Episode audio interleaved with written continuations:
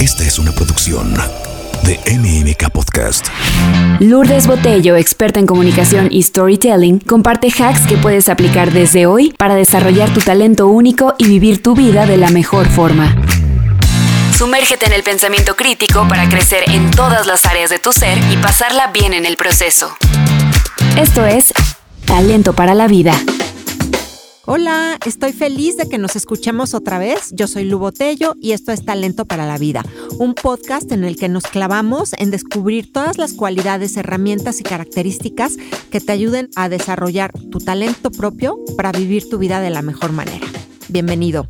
Hoy estoy otra vez con Mónica Solórzano, con la que tuvimos una plática larga y apasionante sobre el trauma que bueno, daba para mucho más, pero lo iremos haciendo poco a poquito.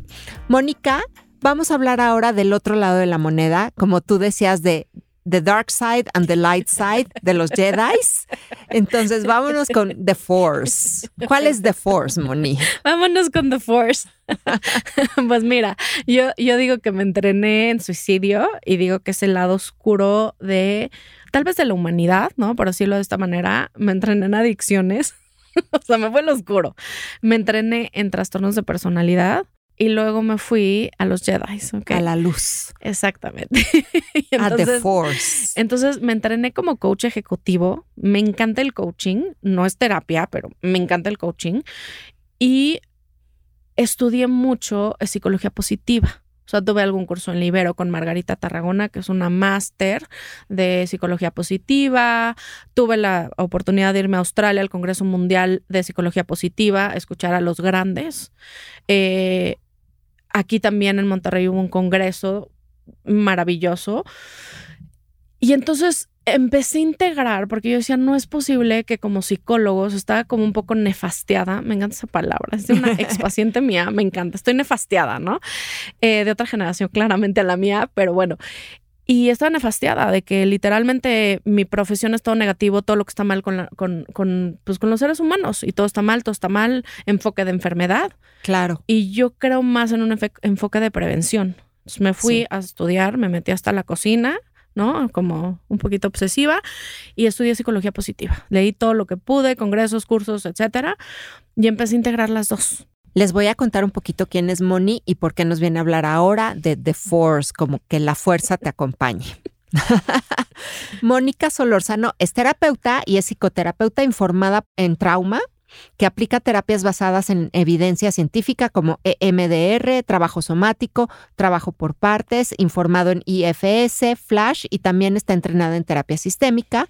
Tiene más de 20 años de experiencia en el campo de la salud mental, tanto en el sector público como en el privado, y se especializa en el tratamiento de traumas complejos, que es estrés postraumático complejo o estrés postraumático, abuso sexual, depresión, ansiedad, adicciones e intenciones suicidas, tanto en adultos como adolescentes. Y para sacar a sus pacientes o para darnos a cualquier ser humano ese empujoncito, usa las fortalezas de carácter y muchas otras herramientas de la psicología positiva. Bienvenida, mi Mónica. Padre que estés aquí otra vez, porque además creo que es básico no quedarnos clavados en el pozo de la tristeza y el trauma, sino decir, hay una luz, hay muchas cosas con las de las que te puedes apoyar para salir de ese hoyo y encontrar otra vez control de tu vida y una visión positiva de tu propia vida. Pues muchas gracias, Lu, por invitarme. Sabes que me encanta verte. me cruzo la ciudad el día que quieras por ti. eres lo máximo. Con mucho gusto. Eh, pues a ver, psicología positiva es muy chistoso porque cuando tú te vas, y esto me voy a la psicología de Carl Jung, yo, yo empecé estudiando a Carl Jung y lo sigo amando, me encanta 100%. su psicología muy budista, muy de extremos. Entonces, él hablaba de la polarización. Cuando tú estás muy polarizado hacia un extremo, vas a rebotar al opuesto. Y eso fue lo que me pasó con suicidio, reboté, pues, qué es lo que te gusta para vivir, ¿no? Este, las adicciones, bueno, qué es realmente vivir y sentir. Y me viene mucho a la mente este estudio de las experiencias adversas de la niñez, ACEs, en, por las siglas en inglés, donde se hicieron estudios de cómo entre más experiencias adversas tengas en la niñez, más tienes chance de tener patología, menor calidad de vida, obviamente mucho más trauma. A pesar de eso, una de las de mis cosas favoritas que se encontró a través de este estudio es que a pesar de todas las experiencias adversas que tú tengas, el tener a un adulto, puede ser tu papá, tu mamá, perdón, pero la muchacha, el chofer que aquí en México salvan a muchos niños, eh, la abuela, una maestra en la escuela, una psicóloga, te puede amortiguar y te puede salvar de que no desarrolles tanta patología o tantos problemas. Pero se me hace interesantísimo pensar, ¿no? Uno dice, ay, pues obvio, si tuviste algo duro, gacho, retador en la niñez, obvio vas a crecer con o sobrepeso, o ansiedad, o depresión, o un trastorno de, de la personalidad, o vas a desarrollar hipertensión, o vas a desarrollar alguna, algún otro tema físico o mental. Uno dice, obvio, pero ¿qué creen? Hasta que no hicieron el estudio que nos está contando Moni, pues no estaba comprobado científicamente, con data, con estudios estadísticos, con o sea, con todo lo que conlleva soportar una teoría y que se vuelva científica. Y un- una información importante que a mí se me quedó muy grabada, yo di con este estudio hace como 15 años porque estaba estudiando suicidio. Y entonces en estas investigaciones salía que si tú tienes cuatro o más ACEs, que es, un, es una evaluación, está gratis en línea, en español, en inglés y probablemente en más idiomas, eh, y contestas sí o no. Si tú tienes cuatro más de estos eventos, tienes 12 veces más probabilidades de morir por suicidio. Ah, caray. Entonces ya cuando lo oyes aterrizado es como me duele el corazón y Sí. ya lo sentí en el lo sentí en el cuerpo. Claro, claro. Hablar de esto, pues quizá es, no sé, Moni, igual estoy equivocada, pero es como irte quizá a un extremo en el que no esté quizá el general de la población. Desearíamos que nadie pensara en el suicidio como una alternativa, pero es, pues también es, es todo un proceso que hay que, que hay que ver con profunda compasión, porque muchas veces juzgamos muy rápido. Y, y- yo pienso que no, si tú que nos estás escuchando tienes ideas de acabar con tu vida, sientes que el mundo le daría igual que estés o no estés, por favor, hay recursos, hay líneas de atención a las que puedes hablar, están en nuestra descripción y no lo dejes pasar. Sabemos que estás en un momento difícil y te queremos acompañar, queremos que sepas que hay muchas alternativas, aunque en este momento no las puedas ver. En este episodio te vamos a platicar de algo y es el test vía de fortalezas de carácter. Exactamente, una joya preciosa que hay que usar para todos los pacientes, no solamente el test de suicidio y de depresión y de ansiedad y de no sé cuántas cosas, sino cuáles son los recursos que tiene esta persona enfrente de mí. A los maestros también aplíquenselos a, a sus alumnos, Claro. porque por mucho negativo que tengamos, tenemos mucho positivo. Y esa persona de la que tú mencionabas con ideación suicida, hay ayuda y pueden salir y pueden curarse de todas estas ideas suicidas. No sé si la palabra es cura, eh, porque ustedes, aunque tengan ideación suicida, aquí están. Entonces tienen recursos y tienen fortalezas de carácter naturales que los están haciendo quedarse aquí, que los están haciendo querer vivir o darle un poquito más de chance a esta vida. Esta es una evaluación preciosa. Preciosa, te tardas cinco minutos, está en línea, es gratis, va a estar el link en la descripción del, del episodio, pero porque esté en línea, sea fácil y sean preguntas como así que de repente digas, ay, ¿a poco? Con esto vas a saber algo de mí. Tiene una cantidad de investigación y de sustento atrás, fantástico. Cuéntanos un poquito cómo se desarrolló este test. Martin Seligman hizo estudios de indefensión aprendida en los 60. Se dio cuenta que si tú sometes mucho a un animal, llega un punto que no se defiende, un animal o un ser humano. Claro. La CIA usó estos estudios para cosas negativas. A él no le gustó. Decidió salirse de lo que es psicología clínica, que sí es pesado, o sea, es trabajo, es pesado trabajar en psicología clínica porque es muchas cosas muy oscuras y a veces sin tanta luz, está muy oscurito. Y entonces decidió hacer un anti-DSM, en ese entonces era el DSM-4 o el DSM-3, el, probablemente Anti, el 4. el manual de diagnóstico de enfermedades mentales. Exactamente, la Biblia de los psiquiatras, bueno, así les decimos, ¿no? Y él decidió desarrollar un libro positivo que hablara de la de la luminosidad de los seres humanos. Y se metieron, o sea, ahorita que dice Lu es cierto, hay demasiada investigación atrás de esto, miles de investigadores, la Universidad de Pensilvania, super universidad, está detrás de toda esta información y investigadores como Martin Seligman y muchos otros. Y se regresaron a la Grecia antigua, así de vamos a ver cuáles son las fortalezas de carácter, qué es lo positivo de la gente. Y a partir de ahí empezaron a hacer pues estos estudios de qué está bien con nosotros para no ver solo lo que, lo que está mal. y es una herramienta lindísima para conocerte mejor. Están 24 fortalezas. 24 divididas en diferentes áreas o diferentes, como agrupadas. Como categorías. Categoría, eh, por categorías. Y entonces, pues, pues tener más, más fortalezas de carácter de la categoría de trascendencia o de la categoría de eh, sociabilidad o empatía, que digo, ahorita las estoy, creo que las estoy diciendo mal, Moni, pero eh, es muy padre. Entonces, ¿qué pasa cuando una persona ve sus fortalezas, ve el resultado del test y dice, ay, mira, yo tengo la fortaleza de la autorregulación? Me acuerdo de cuando di clase en Libero como 10 años, ¿no? Entonces a todos los alumnos los ponía a hacer ejercicio de coaching que nos encantan y la rueda de la vida. Y cuando yo les decía, pónganme cuáles son sus fortalezas y sus áreas de oportunidad. No, bueno, áreas de oportunidad 534. Claro. Fortalezas, una. No tengo o una o tres. Y ya, tres eran muchas. Claro, claro. Entonces yo empecé a aplicar el via character justo para todos estos alumnos. Está en inglés, español, probablemente francés, hebreo, árabe y no sé cuántos idiomas. Y está, como dices, gratis en línea. Y entonces empezaban a salir, pues, cosas positivas. Claro. Y te da las fortalezas de carácter en el orden que son como prioritarias de manera natural en ti y tú te puedes enfocar en las, en las top en las primeras tres y con eso te das cuenta de muchas cosas. Para mí fue creatividad, curiosidad y amor al aprendizaje. 100%, me la vivo leyendo. ¿Cuántos cursos toma Moni al año? Pregúntenle. Al mes. Decenas, decenas. Ajá. No, tengo creo que 26 o 27 cursos atrasados. Con eso te digo todo, ¿no? Este, y entonces también te va guiando para que tú escojas lo que quieras hacer en la vida.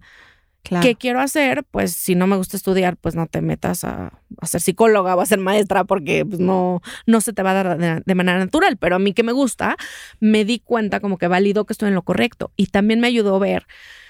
Mi primer licenciatura fue diseño gráfico antes de psicología. Este. Y mi fortaleza número uno es la creatividad. Entonces, eso, ¿cómo me ayuda?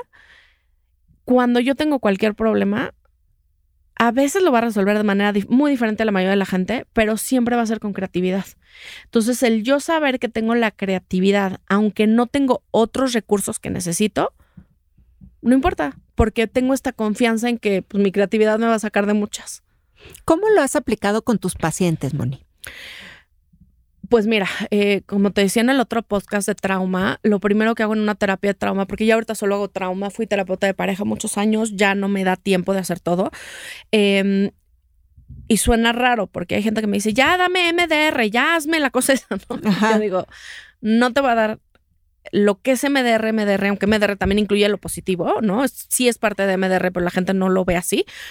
Me voy a lo que se llama resourcing. O sea, vamos a usar tus recursos para hacerlos más fuertes. Incluso hay un ejercicio de MDR que se llama resourcing para hacer cualquier recurso que tú quieras, cualquier cualidad, confianza, eh, compasión, amor propio, lo que sea, hacerlo más fuerte. Entonces, lo hago eso con MDR, mm. pero entonces puedo hacer una mezcla de tener las fortalezas de carácter.